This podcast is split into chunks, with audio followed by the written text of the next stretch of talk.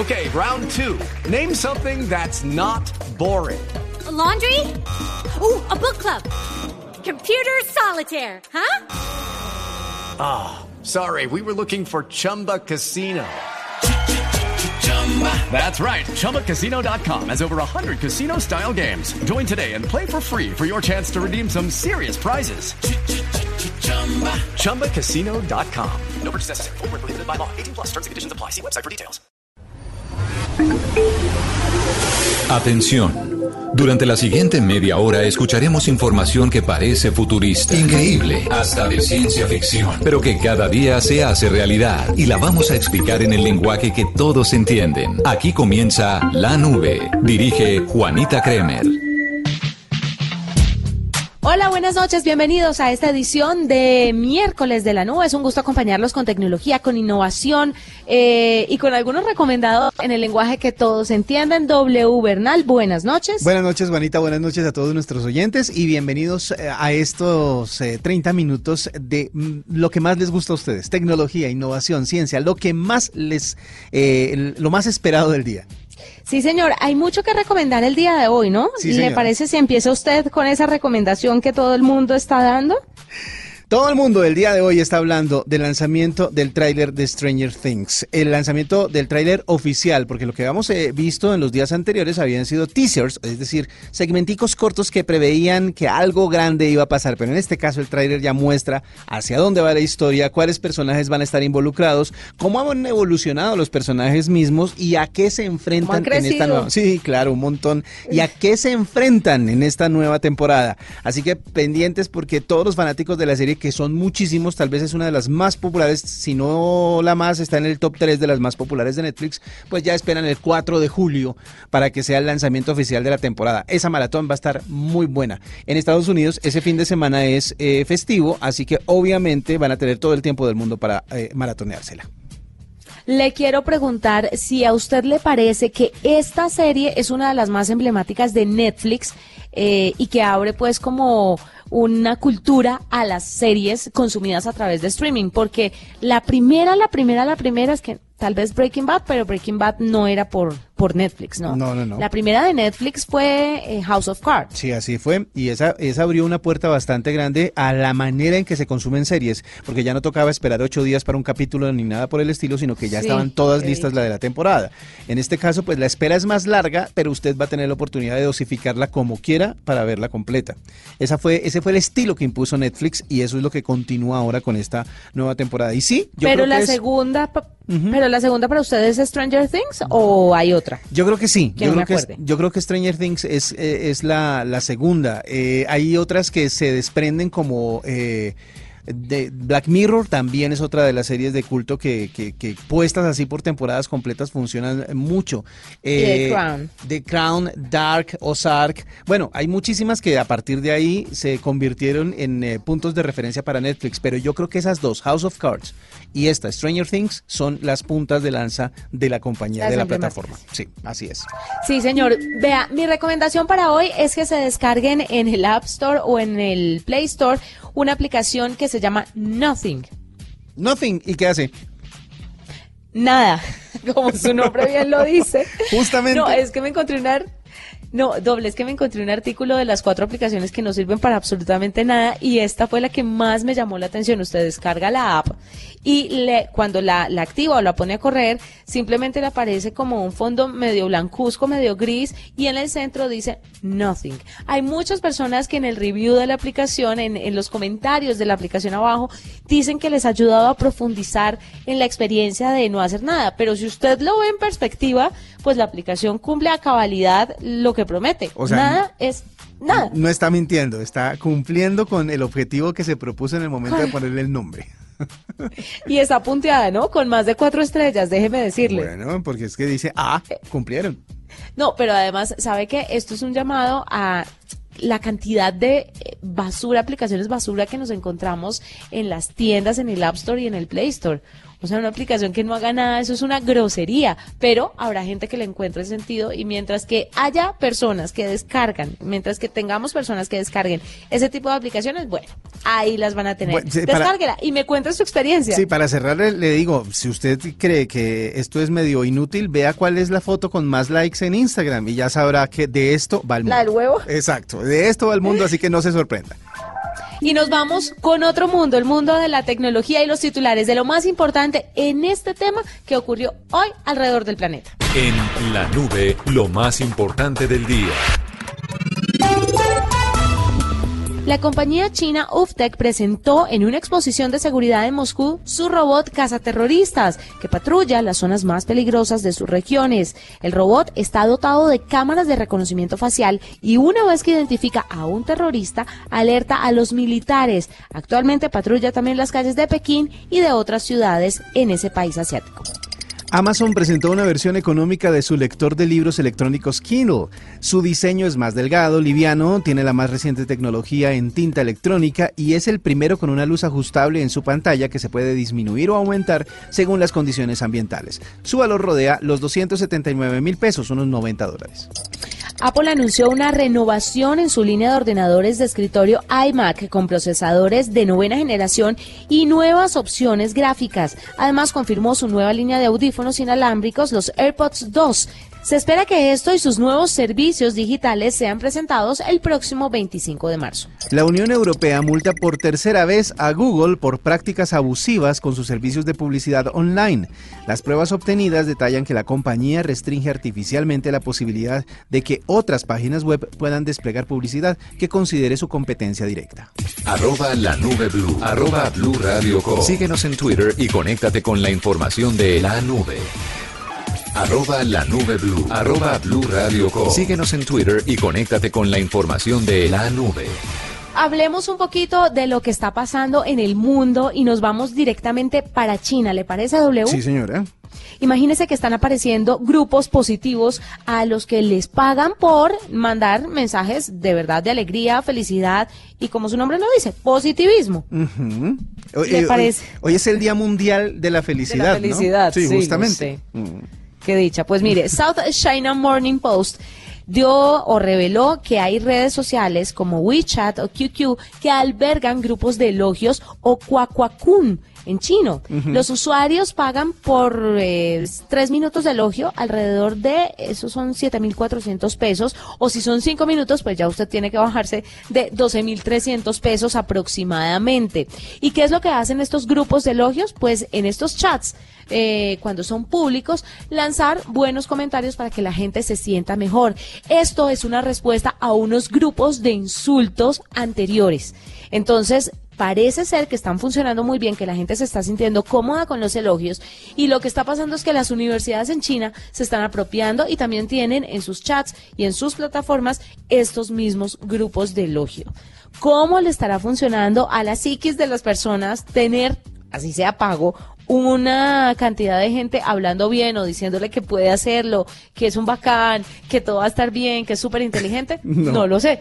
Pero, mm, O sea, ya estamos en el punto en el que nuestro ánimo lo va a definir eh, una aplicación, una red, una página, una tecnología, tanto para bajarnos el ánimo con los insultos como para subirnoslo después con esta, con este tipo de, de- de aplicaciones. Me parece bastante problemático. Vamos a terminar dominados por las máquinas. Ya se lo digo. ¿sabe qué es lo que me ofende y me insulta de esta noticia, W? Que, lo- que hay que pagar. O sea, la gente no lo hace verdad de chévere, sino que hay que bajarse, pues no es mucho, son 7.400 pesos o 12.300 si usted quiere cinco minutos de elogio, pero igual faltaba más, ¿no? Sí, sí, ya estamos llegando a unos niveles bastante extraños y, sobre todo porque la gente de verdad lo va a hacer. Es decir, a nosotros nos puede sorprender, nos puede parecer raro, nos puede parecer lo que usted quiera, pero la gente lo va a hacer, van a consumir y le apuesto que los resultados de ganancias y los resultados económicos de este tipo de, de aplicaciones van a terminar siendo mostrando más bien una realidad bastante triste acerca de la humanidad. Claro, porque si nos metemos un poco más a fondo nos podemos dar cuenta de la cantidad de gente sola que hay en el mundo, porque para entrar a un grupo de chat, para darse ánimo o para darse cuenta de que es valioso, pues estamos jodidos. Básicamente. Básicamente. ¿Qué opinan ustedes? A través de arroba la nube blue, cuéntenos. ¿Usted estaría dispuesto a pagar por un grupo de elogios, así sea para usted o para sus hijos? ¿Le parece una herramienta útil o definitivamente pasa de eso y busca felicidad en otra parte? Cuéntenos a través de arroba la nube blue, arroba w 2009. Y arroba Juanita Crema. Muy bien. Bueno, y hablando de lo que hace eh, la tecnología por nosotros, una de las cosas que nos puede alegrar la vida es el arte.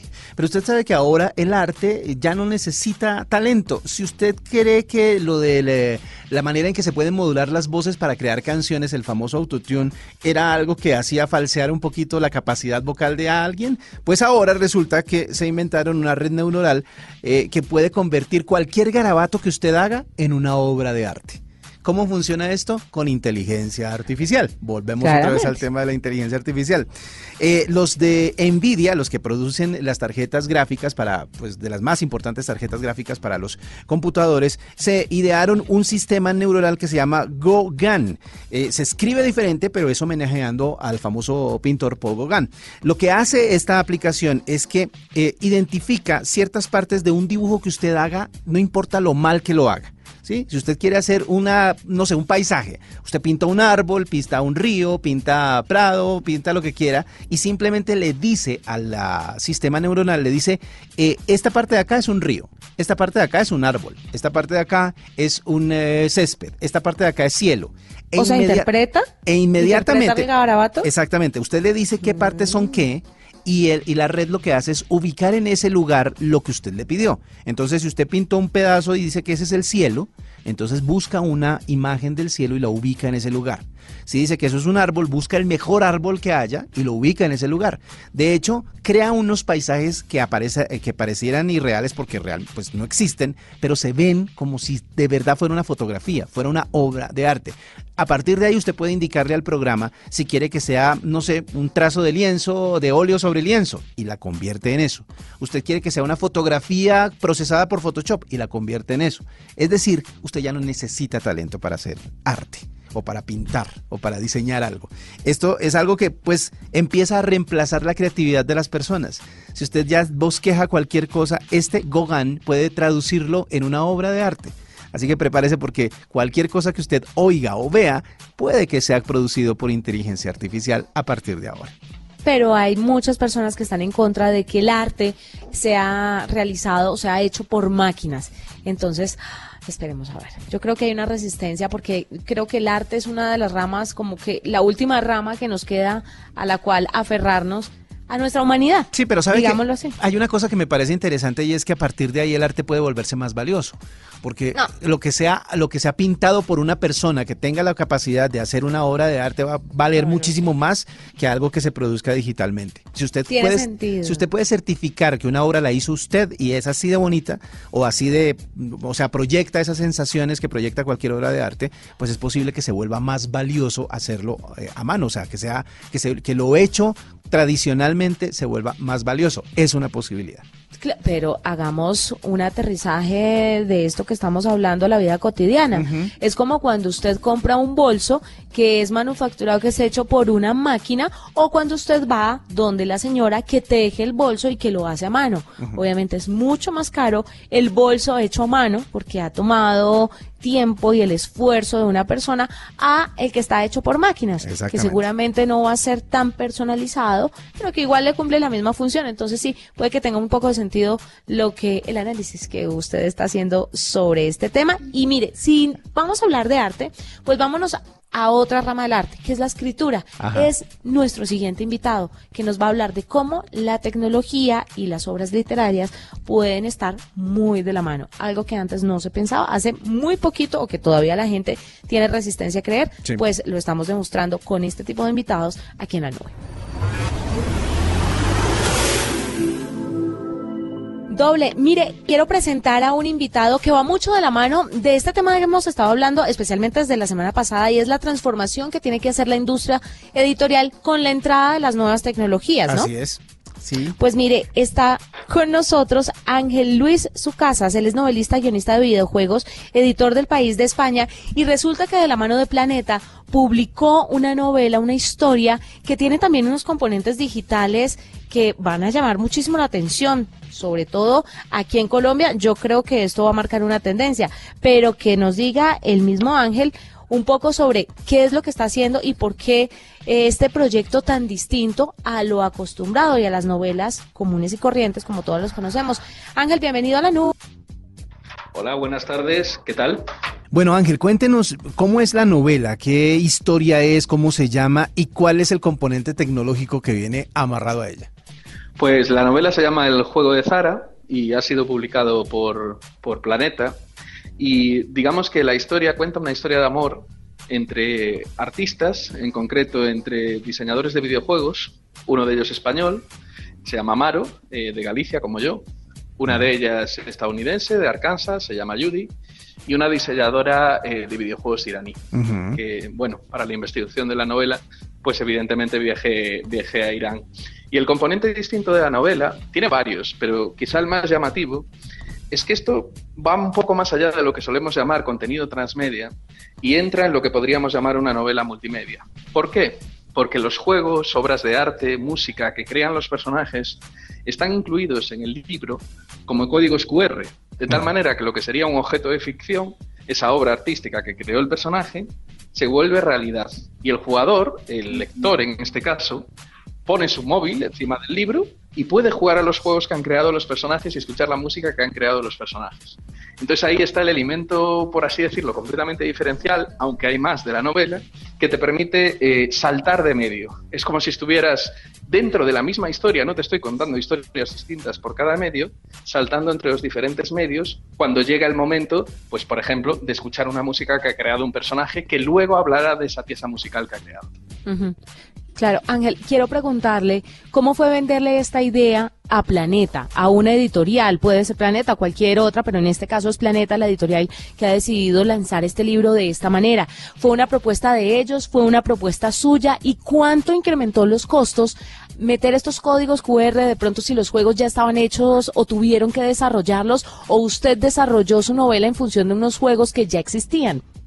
Eh, la novela eh, se vendió de una manera muy rara por un mensaje de LinkedIn, o sea que nació digital total, porque realmente no la tuve que vender a una editorial, pues evidentemente, como comentabas, del, prestigio y del tamaño de Planeta, que es la más grande en, castellano, sino que fue Planeta la que me vino a buscar, en concreto el editor Emilio Albi Piquer, a través de un mensaje de LinkedIn.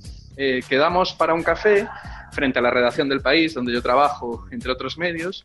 El café era de propósito incierto, no sabía muy bien qué íbamos a hacer. Él solo me dijo que quería quedar conmigo porque me leía y, bueno, admiraba los textos que publicaban en el país sobre videojuegos con enfoque cultural y tal. Y a la media hora yo, le pregunté, pues, qué, qué hacíamos allí y básicamente me dijo que estaba buscando ideas eh, originales en castellano que trataran el tema o integraran eh, eh, el tema de los videojuegos en una ficción literaria. Entonces yo vi El cielo abierto, yo estaba acostumbrado a escribir ficción para adultos, digamos, de, mucha ambición literaria, quizá menos de ventas, pero de repente vi la oportunidad de hacer algo para un público más amplio y, y, de hacer algo que me interesaba mucho hacer, pero que realmente no podía hacer si no contaba con el apoyo de una editorial tan grande como Planeta, que era meterme en el contenido multimedia todo lo que pudiera, ¿no? Esta, esta integración entre medios, esa integración de entre plataformas, crea un espacio colaborativo que no se da en, en, otros, fuera de ambientes específicos. ¿A qué me refiero? Eh, dentro de la eh, una empresa que diseñe videojuegos, pues obviamente quien guíe, quien haga el guion, quien haga eh, la parte de la, de la parte gráfica, etcétera, etcétera. Pero en este caso se están integrando tres mundos. No es complicado manejar un tema difícil como el de derechos de autor a la hora de saber quién puso qué en esta obra, a la hora de repartir lo que podrían ser las ganancias? Bueno, en realidad el tema de derechos de autor es bastante fácil porque eh, esto se entendió en términos de que eh, la propiedad eh, creativa de, todo lo que es el libro me corresponde a mí, tanto de las piezas audiovisuales como del cómic, como, de, como de lo que es la propia, la propia novela. Entonces se subcontrata a una empresa, en este caso mi estudio de videojuegos, para ejecutar esto, a los que se les paga un salario por hacer por hacer estas piezas audiovisuales y en mi caso, eh, pues yo lo que me quedo son los derechos de propiedad intelectual compartidos con Planeta por la, por la duración del contrato. Entonces, digamos lo que es el tema legal de hacer un proyecto así, realmente no, no, es, no es más complicado que el de hacer una novela. E incluso el tema creativo me atrevería a decir que es menos complicado porque, hombre, yo nací en 1984, tengo 34 años ahora y creo que pertenezco a esa generación fronteriza entre lo digital y lo analógico, a la que le es muy natural eh, el cambiar de pestaña, el estar eh, pasarte de leerte a Aristóteles o a Borges por la mañana a jugar al Devil May Cry o al Kingdom Hearts por la tarde. O sea, hay un eclecticismo ahí gigantesco. O luego encender Netflix o después pues irte a correr al parque. Él es Ángel Luis Sucasas. Él es novelista, guionista de videojuegos, editor del País de España y nos cuenta sobre esta, el juego de Sara, que es la primera novela interactiva con códigos QR y videojuegos integrados publicada por Editorial Planeta. Gracias por estar con nosotros. Hacemos una pausa. Usted está escuchando La Nube, ya regresamos. Esta es La Nube de Blue Radio. Arroba la nube blue. Arroba blue radio Síguenos en Twitter y conéctate con la información de la nube. Continuamos, usted está escuchando la nube y W. Quiero contarle a usted y a los oyentes que me encontré un artículo muy interesante que alerta sobre el reconocimiento facial. Este tema ya lo habíamos tocado con el ejemplo de IBM que se filtró la semana pasada que estaban recolectando mucha información de las redes sociales y de Internet en general. ¿Por qué? El reconocimiento facial lo que necesita para afinarse esta tecnología, lo que necesita para que nos funcione en todo, es datos, datos, datos, datos, información. Información que está recopilando de Internet, sin el consentimiento de las personas, que de eso vamos a hablar mañana específicamente, vamos a hablar con un abogado experto para que nos hable sobre unas licencias que nosotros estamos utilizando sin saber y entregamos nuestros datos pues sin que nos tengan que pedir permiso. Pero eso es caso aparte. Este artículo que me leía hablaba sobre eh, que el reconocimiento facial iba a ser en algún punto utilizado para seguirnos, para espiarnos, para controlarnos. Pero el reconocimiento facial tiene otra cara, nos va a servir para muchas otras cosas. En ese orden de ideas, yo le quería preguntar a usted y a los oyentes si sabe esto que está sucediendo sobre el reconocimiento facial, ¿usted no daría permiso para que escanearan su cara y para que metieran sus rasgos físicos en una base de datos y que lo puedan reconocer fácilmente? O usted estaría en contra de esto y diría no, a mí mis mis datos no los cojan o deje de o, o, en un futuro puede dejar de subir fotos para que no sean utilizados. Lo que pasa es que esto va evolucionando. Yo me imagino que cuando empezamos a identificar todo con la huella digital, que empezamos a poner huellas digitales en todas partes y para todo, también se creó cierta resistencia porque obviamente esto implicaba entregar más información de la que uno quería. Esta es una evolución del tema. Actualmente pues eh, tomarle huellas digitales a todo el que pasa por un centro de control o por un punto de control en un aeropuerto, por ejemplo, es muy dispendioso. Lo que pasaría con, la, con el reconocimiento facial es que agilizaría mucho esos procesos. Yo creo que habrá resistencia, tal vez mucha gente en este momento diría que no da ese permiso, pero yo creo que allá vamos a llegar todos sí o sí. Siempre vamos a llegar a ese punto. Es imparable, pero además le quiero contar una cosa. Esto, si decimos que no a esta toma de datos y a esta captura de información para alimentar el reconocimiento facial y la inteligencia artificial que, que, que alimenta este, e, estos datos, es como no salir a la calle porque uno lo van a robar o no sacar el celular en la calle porque también se lo van a llevar, es no utilizar una herramienta porque hay, qué vaina, qué miedo. Me, me la van a robar. Sí, exactamente. Entonces hay un punto en el que creo que deberíamos mirar el bien común por encima del el bien particular. Sé que la toma de datos sin que le avisen a uno es bastante delicado, pero el reconocimiento facial necesita información y las nuevas tecnologías, sobre todo todo lo que está pasando en este momento, necesita de datos y datos y datos y más datos. Sí, volvámonos un poco, eh, digámoslo así, eh, eh, utópicos y pensemos en el bien común, no en el individual. Esto va a ayudar a muchísimas cosas, incluso a usted. Y de pronto el riesgo que usted cree que está corriendo no lo es tan grande, no es tan grave Así que pues es mejor irse adaptando a estas nuevas tecnologías porque seguramente, como usted dice, son imparables.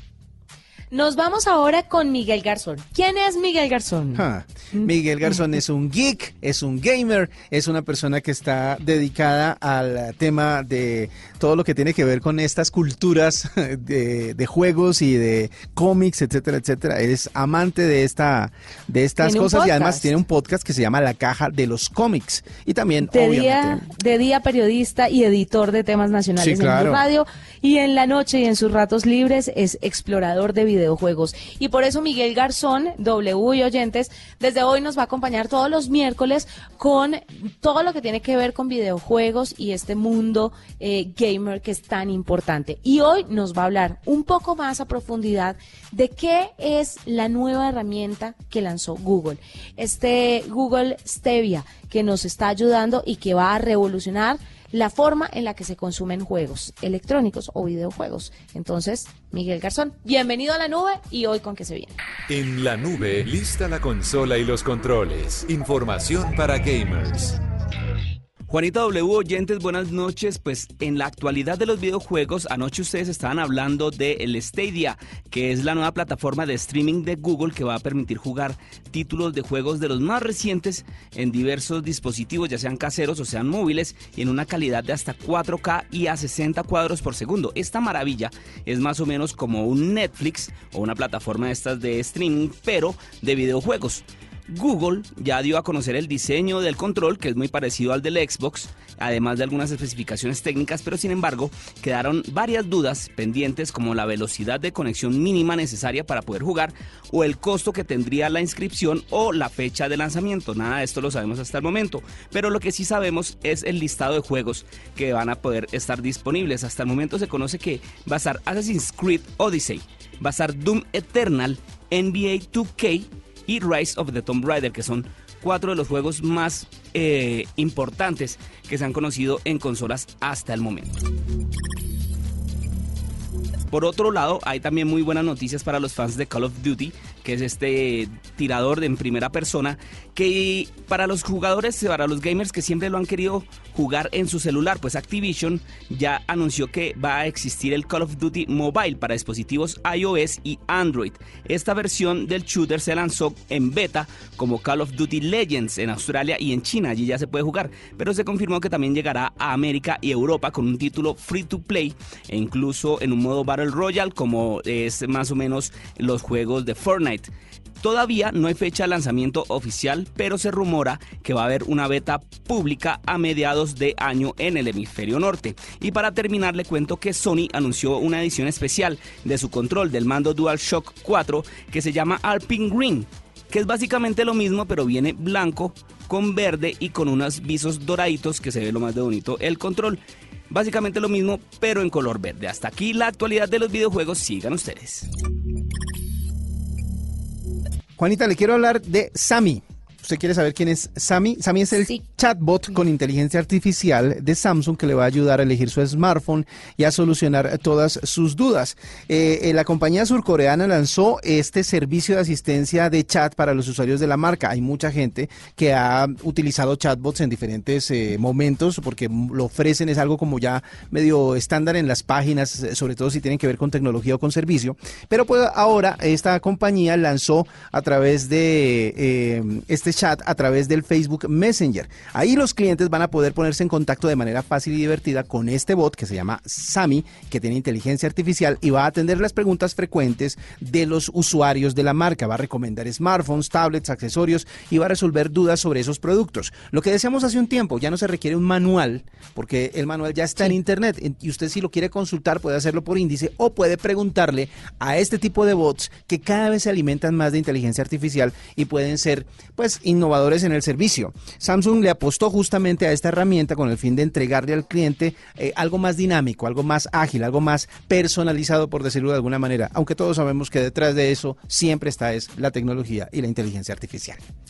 Le quiero cerrar esta edición de la nube con una palabra, una nueva palabra que tenemos que aprender todos en esta terminología tecnológica. ¿Sí? GPS, VPN, streaming, interfaz. Si no sabes qué significan esos términos, la nube te los explica en el lenguaje que todos entienden. Protocolo, IP, el glosario. Estoy segura que esta usted no se la sabe, se llama alodoxafobia. Oh, por Dios. Alodoxafobia, ¿sabe qué es? No.